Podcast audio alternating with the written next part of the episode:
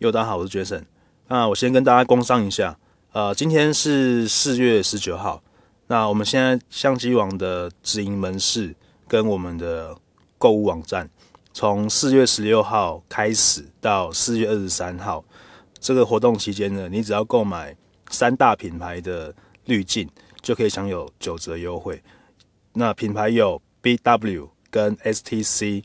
还有 Hoya 这三个品牌。那不管是保护镜、偏光镜、减光镜。好，或者是转接环，只要是这三个品牌的相关产品，全部都有九折优惠。好，那大家把握机会。活动时间是到四月二十三号截止。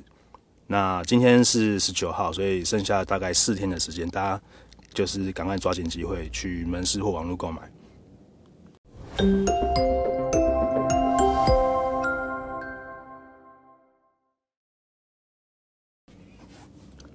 好，那接着来聊我们的主题哦。那进入主题之前呢，我先跟大家讲一下，呃，我的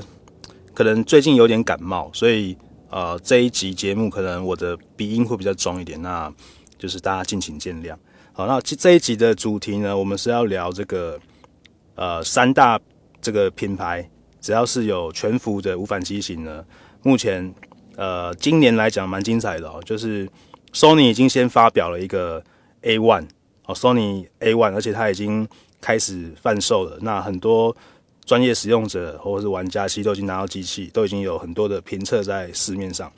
那再就是呃，最近在这个四月十四号的时候，Canon 它有释出一个新闻，就是它已经在开发 Canon 的 EOS R 三。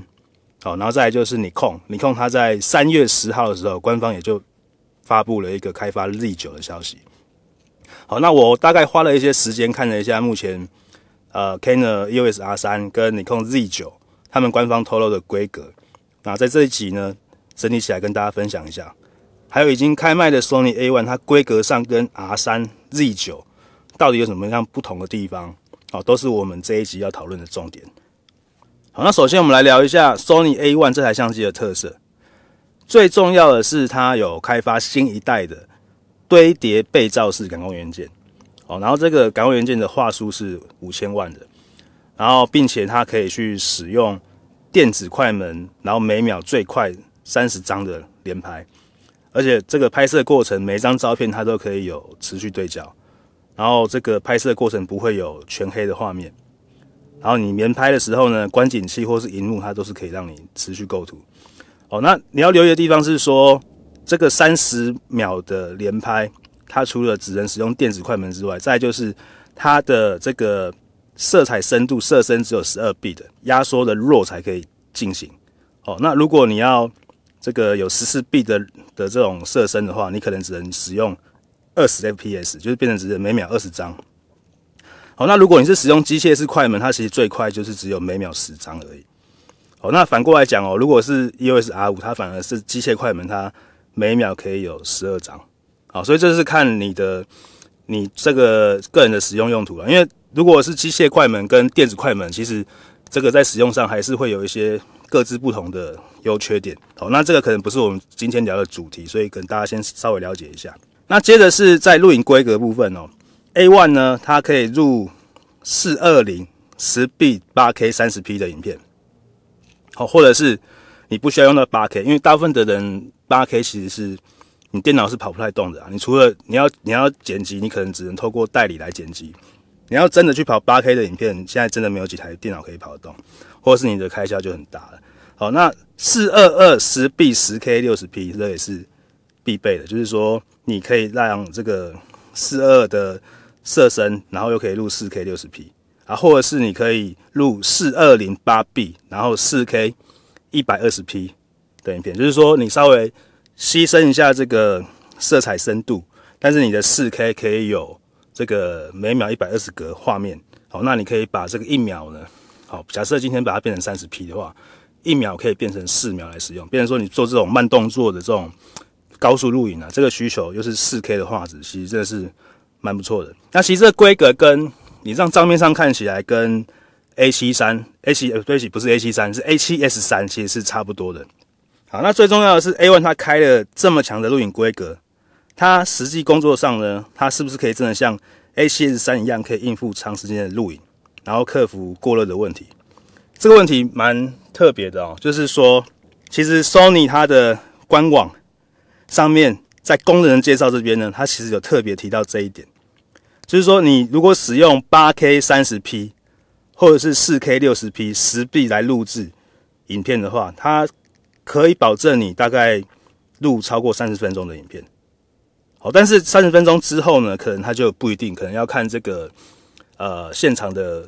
工作状况温，应该说工作温度啊，就是说你在呃室内如果可能有开冷气还好，但如果你在户外，然后如果是这种大热天，可能二三十度的这种这种温度，那可能它有可能会过热啊。不过它的这种过热状况，它我稍微看了一下。各大平台还有一些 YouTube 的测试影片哦，其实有人他也有测到，就是呃，他工作在一个比较诶、比如说接近三十度的室温下去录 8K 影片，他录了一个小时也没有发生过热问题。好，那我也有看到有呃一个日本的 YouTuber 哦，他是呃在室内，然后呃就是直接使用 8K 录影，然后他大概在就差不多是在三十几分钟就出现过热的状况哦，所以这个可能。真的没有一定，但是你大概可以知道说它的稳定性呢，应该至少怎么样都是比 Canon 的 R 五 R 六还要再好一些。好，那如果你要就是完全确定这台机器它不会有任何过热问题的话，那我还是会建议你，呃，直接考虑 A7S 三或者是 F 叉三以上的机型。还有一个比较重要的重点啊，是呃，你可能要去留意，就是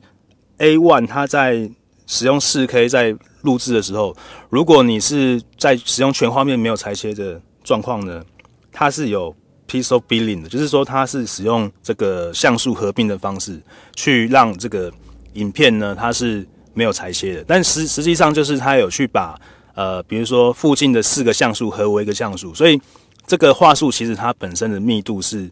没有提高，反而是减少了，所以变说，呃，有一些你看一些比较细节的部分呢，其实它的画质可能还是会稍微松散一点。哦，当然这个这个差异性可能要你真的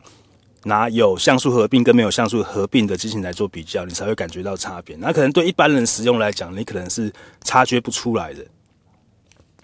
另外一点是，A1 它使用机器快门，最高可以有四百分之一秒的闪灯同步速度。哦，然后五百分之一秒是在 APS-C 的裁切画面，也可以使用五百分之一秒的闪灯同步速度。那这个功能呢，对于你在户外白天拍摄使用闪光灯来补光啊，我觉得它是一个很好的规格提升。如果可以用到四百分之一秒的快门闪灯同步速度啊，你就可以把高光的背景亮度拍得更接近，或者是符合正常的曝光值。那主体呢，则是透过闪灯的处理来补一个合适的光源。哦，那以往就算是高阶单眼最快的闪灯快门同步速度啊，差不多是两百五十分之一秒。好，所以这一次 A1 呢，它有效补正了至少呃三分之二 EV 的亮度。就是说，你过去呢，你如果用两百五十分之一秒来做补光，你的背景通常是过曝的，或是稍微过曝。但是如果你今天可以变成用四百分之一秒来来拍的话呢，你的背景就不会过曝，或是只是变成稍微过曝。那如果你再次透，你又你如果你又透过这个弱档来拍摄，你又可以在事后去做这个修图调整的，你也有机会把这个过曝的部分再拉回来，所以你的整个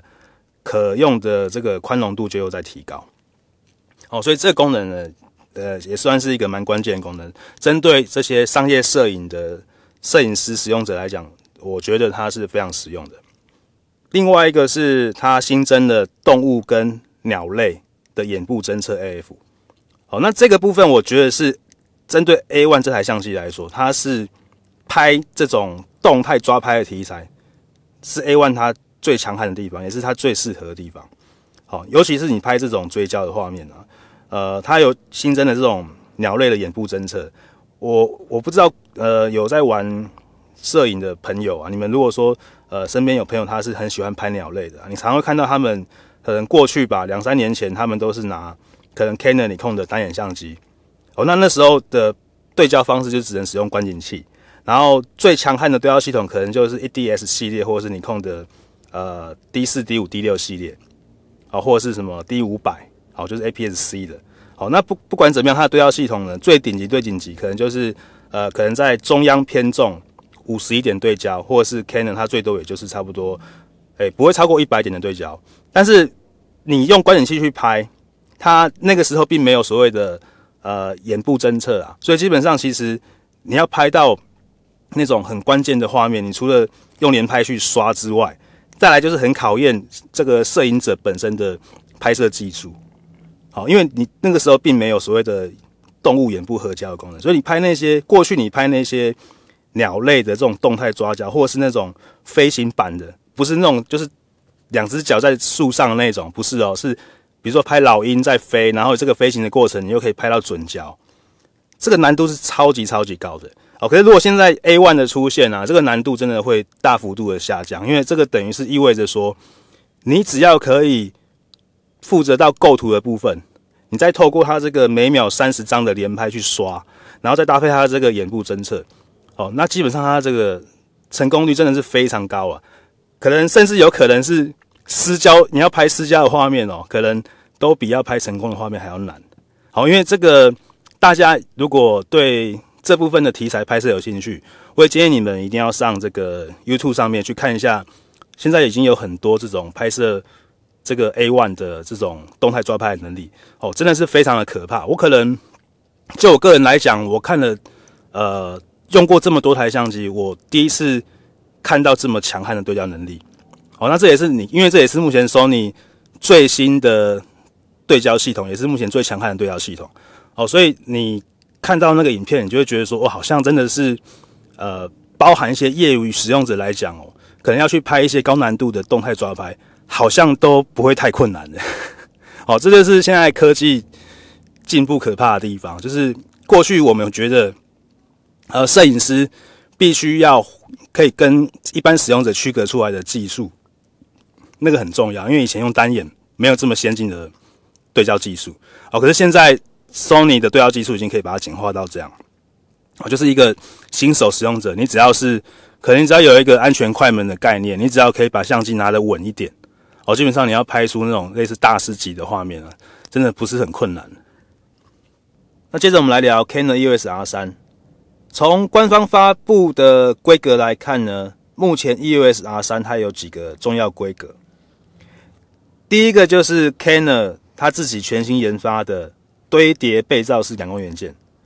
哦，那技术规格上可以说是跟 A1 可能是同级的。但目前这片感光元件的有效画素呢，我们还没办法确定。可以确定的是，它跟 A1 一样，可以有每秒三十 FPS 的电子快门连拍。哦，然后一样，它每一张照片都可以连续对焦。然后，并且跟 A9 一样，它的电子快门可以有效减低影像的变形问题。哦，那 A9、A1 其实都是一样的，他们开从 A9 开始就可以有减，就是减少变形的问题。好，那其中最让人有兴趣的呢，就是这一次 EOS R3，它又把过去底片时代的 EOS 三，它是一台底片相机。那在当时呢，大概是二三十年前吧，哦，就是那个时候，其实我也没有，我也没在用相机啊。在当时呢，Canon 其实就有做一个眼控对焦的功能。在当时这个眼控对焦功能呢，我稍稍微讲一下它是什么样功能哦。它并不是现在。呃，可能大家认为的是眼部侦测功能，比如说现在普遍所有的无反相机都会有人眼侦测功能，好，只要侦测到人眼呢，相机就会自动锁定人眼，然后持续对焦这样子。哦，但是我现在讲的是眼控功能哦，它的意思是说，你当你在使用这个观景器的时候，然后呢，它这个观景器里面可能会有一个类似像红外线的东西，它会扫描这个你的眼球，然后然后侦测你的眼球。在看什么地方？那基本上就是你的眼睛看到哪，这个对焦就就打到哪。好，这个目前我我也只是用想象的，但这个呃真的是很听起来就是蛮神奇的一个功能，而且是在二三十年前就这样功能。那现在 Canon 打算把这个功能呢重新的放到 EOS R3 上面，也是 Canon 第一台数位相机有放眼控功能的机型。好，所以这个部分就真的会让人感到非常的好奇。好，那如果有使用过 EOS 三的朋友啊，你也可以留言分享一下使用这个眼控功能到底是什么样的感觉。是真的非常实用好用呢，还是它其实是一个蛮鸡肋的功能，只是一个噱头？哦，这大家可以稍微哦，就是了解一下。我觉得这个很厉害，就是三十年前的技术，而且其实，在 R 三 EOS 三之后呢，呃，就从来没有出现过的功能，现在三十年之后，它又把它重新放进来。哦，这个感觉就是蛮特别，好像我从来也没有听过在这个。相机业界有这样的状况发生过，哦，蛮特别的。那因为这样的关系呢，Canon 又再一次成功的创造了新的话题。哦，那究竟眼控对焦它是怎么运作的？哦，还有实际使用上它的实用度到底是怎么样啊？哦，这个真的是非常让人期待的。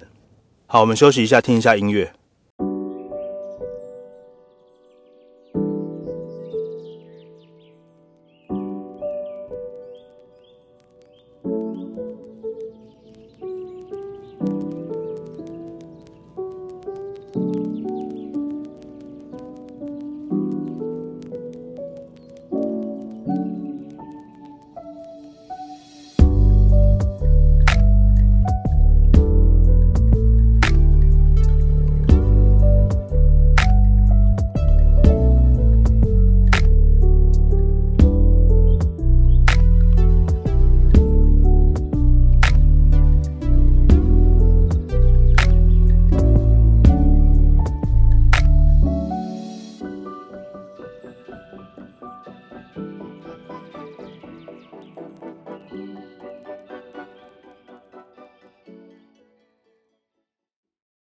那接着我们来讲尼康 Z9，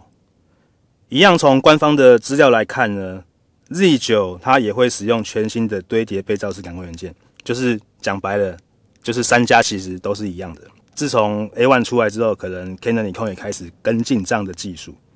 哦，但尼康它的感光元件到底是呃使用谁的，这我们就没办法确定，它并没有透露。哦，然后它也没有透露任何规格相关的讯息。只能说啦，也是我我们自己推测，规格上的表现就大概也是以 A1 为一个假想敌去设计，那可能都会至少会比照这个 A1 的整体规格来来设计。我个人是比较希望 Nikon 它可以从 Z9 开始，啊，就开始比照 Sony、Canon 去开始重视录影规格，啊，比如说你至少就要有四二二十比特六十 P 以上的规格出来。而且你机身就要可以直接开放 log 档，哦，让这个录影规格它至少跟 C 加 S 加是同级的，哦，那这样子的话呢，呃，你控在机身的操控性跟组装品质上面，以过去的你控的高阶单眼来说呢，一直是一些摄影工作者或是玩家比较推崇的部分，那或许这样你控在。努力去做一些调整呢，看能不能从这边拉回一些市场的认同度。最后要说的是，Z9 跟 R3 在外观上不约而同的都是连电池手把的外形。如果你是过去单眼的用户，你用旗舰型单眼的思维来看这件事情，你就会觉得它很合理。好，但如果你今天是用一个呃无反相机的角度来看这件事情，你可能就会觉得说，为什么要把一个旗舰机做这么大，这么笨重，哦，就是这个是一个蛮矛盾的地方啊。不过，呃，我相信尼康跟 Canon 他们会这样做，一定是有他们的用意在。可能最主要就是针对，呃，他们自己的老单眼用家，尤其是那些顶级的摄影师、玩家或是玩家。哦，如果说他做出一台这样的机型呢，就可以让他们去接受。把他们现在手上的单眼相机换成无反相机，哦，因为或许他们这些人还没有跳入无反的一个理由呢，就是可能他现在的 EOS R 五 R 六或者是尼康的 Z 六 Z 七，他都没有办法做到像过去尼康 D 五或是 Canon EDS 这样的一个扎实度，好，一个就是厚实厚重，然后稳定性感觉非常好的一个高阶机身。哦，这个真的是可能你用过这样的机身呢，那你再来看，可能目前市面上的这种比较普及的无反相机，你就会觉得，哎，好像真的看起来就会像玩具一样。好，但是如果是以新手的角度，或是说你可能针对轻便性为考量的用户，你可能就会会觉得说，一 D S D 五 D 六那个太重了吧，太笨重了吧？你机身那么重，然后再搭配一个二十七十，天哪，你比如扛个两三公斤在身上。好，不过这就是一个矛盾的地方哦。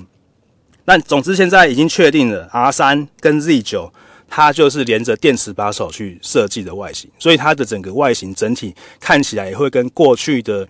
顶级单眼的旗舰机是非常的接近。或许还是会有一些稍微的轻量化啦，因为毕竟它并没有反光镜。在里面，所以没有了反光镜、五棱镜这些结构，其实整体的尺寸重量还是不会到这么笨重。可是，呃，你可以先参考一个，就是那个 Olympus 之前那台新的 EN One X，哦，它是 N 四三的，但是它一样连着电子把手，你还是会看起来怎么这么搞这么大一台，而且是 N 四三的感光元件哦，哦，就是这种感觉。那现在是全片幅的，它一样去做一个连电子把手的机型，哦，所以你如果说你在意的是这个。相机的整个呃握持感啊，或者是你直直拍的时候啊，你希望是可以比较稳定的拍摄，基本上就是一些工作使用者啊。那其实 R 三跟 Z 九它就是针对这样子推出的机型哦。其实主要一些婚摄啊，你要婚摄拍直幅，你又没有加把手啊，你如果一天拍个一两千张哦，你没有你没有电池把手，真的是受不了。哦，所以其实你你如果是买像过去是什么，你买五 D 三、五 D 四、D 八百、D 八五零，那这些婚摄它另外还另外还是要去外接电池把手，所以其实接起来也是一样那么大一个啦。好，那有些人就会觉得说，那既然我都要接把手，为什么不做一体成型？因为一体一体成型的话，它就可以在防尘防滴的部分做得更完美一点。哦，还有它整个电池呢，事实上那个 D 五跟 D 八五零使用的电池也不一样。D 五那颗电池续航力更好，哦，那个那个 EDS 的电池也是比较大颗，哦，那个也是比五 D 四更大颗，所以一颗甚至一 D S 一颗电池可以抵五 D 四两颗电池，好，所以这样子来讲的话呢，就是你是摄影工作者的思维啊，本来就是自然而然会跟一般的消费者完全是不一样的。那以 Sony A1 来讲呢，它的外观上整体还是跟 A7 系列的相机是差不多的。哦，甚至跟 A 七三呢，你去看一下这个图片比对，其实你会觉得，哎 A one 跟 A 七三怎么看起来好像没有什么太大的差异。哦，那当然它一样是可以透过这个